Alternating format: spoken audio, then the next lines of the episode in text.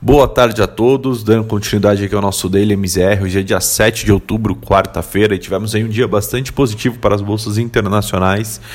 Lá fora, a mudança de postura do presidente Donald Trump é, deu força ali para uma tomada de risco nessa quarta-feira, fez com que os índices acionários de Nova York devolvessem completamente as perdas anotadas nas vésperas, com o presidente declarando que poderia olhar ali alguns pacotes de estímulos separadamente, principalmente a parte envolvendo empresas aéreas, é, além também de comentar que a discussão de um novo pacote de estímulos para a economia americana como um todo seria é, poderia acontecer de forma gradual e aconteceria também pós as eleições. Lembrando que as eleições americanas acontecem no início de novembro e isso foi visto como muito positivo pelo mercado internacional.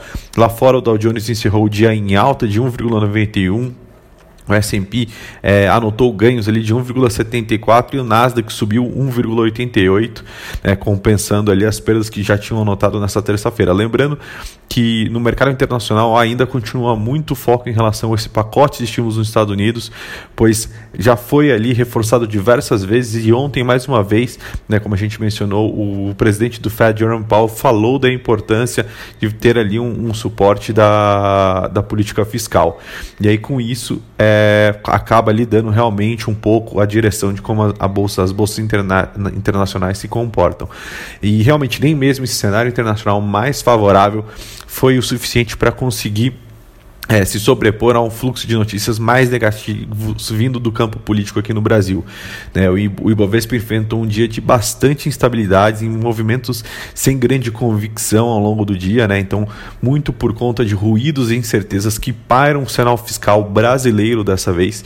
Né, o dia foi marcado ali pela, pelo susto com a notícia de que o estado é, de calamidade seria estendido para o ano que vem, ou seja, que o governo poderia gastar, é, é fazer os seus gastos sem realmente ele, é, prestar qualquer tipo de conta em relação ao volume, ao volume de recursos que vem sendo colocado na economia, é, assim como aconteceu nesse ano de 2020 por conta do coronavírus.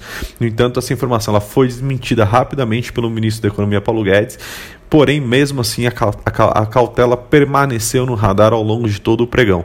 E aí, com isso, o Ibovespa fechou o dia em uma queda de 0,09, né, com um giro ali de 18,3 bilhões, abaixo da média diária, que permanece ali em 20,5 bilhões.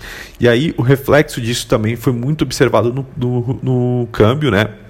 Ou seja, esse ruído político volta a colocar o dólar acima dos R$ 5,60. Então, esse vem e vai de, de noticiário sobre a questão do renda cidadã novamente deixa ali né, os investidores na, na, na defensiva também. Né, e essas especulações também mantiveram ali o câmbio pressionado, mesmo após ali o discurso do ministro Paulo Guedes, como a gente mencionou. É, nesse cenário, o dólar encerrou hoje em uma alta de 0,64 aos R$ 5,62, ganhando ali é, o espaço de novo em frente à moeda brasileira e voltando né, a ficar ali perto dos 40% de valorização em relação ao real é, nesse ano de 2020. E aí, naturalmente, a questão fiscal ela volta a influenciar bastante as taxas de juros em um dia de bastante volatilidade na curva também. É, o cenário fiscal novamente se mantém como principal guia do mercado de juros nessa quarta-feira e fez com que a curva é, a termo tivesse ali um dia de volatilidade também significativa. A garantia dada por fontes em relação a, do governo em relação ao renda cidadã é, só sairá realmente que o, o renda cidadã só sairá é, realmente de dentro é, desculpa, que o renda cidadã só sairá se for dentro do teto de gastos. É, amenizou um pouco da tensão no mercado nessa segunda etapa dos negócios, que foi na parte da tarde, especificamente para os vértices de prazos mais curtos, né, intermediários. No entanto, a questão da preocupação fiscal com o Brasil paira ainda muito no cenário de juros e faz com que as pontas mais longas da curva continuem um cenário de abertura, né? Então precificando ali uma inclinação muito alta mais para o final da curva. Bom, por hoje essas são as notícias. Amanhã a gente volta com mais informações. Muito obrigado.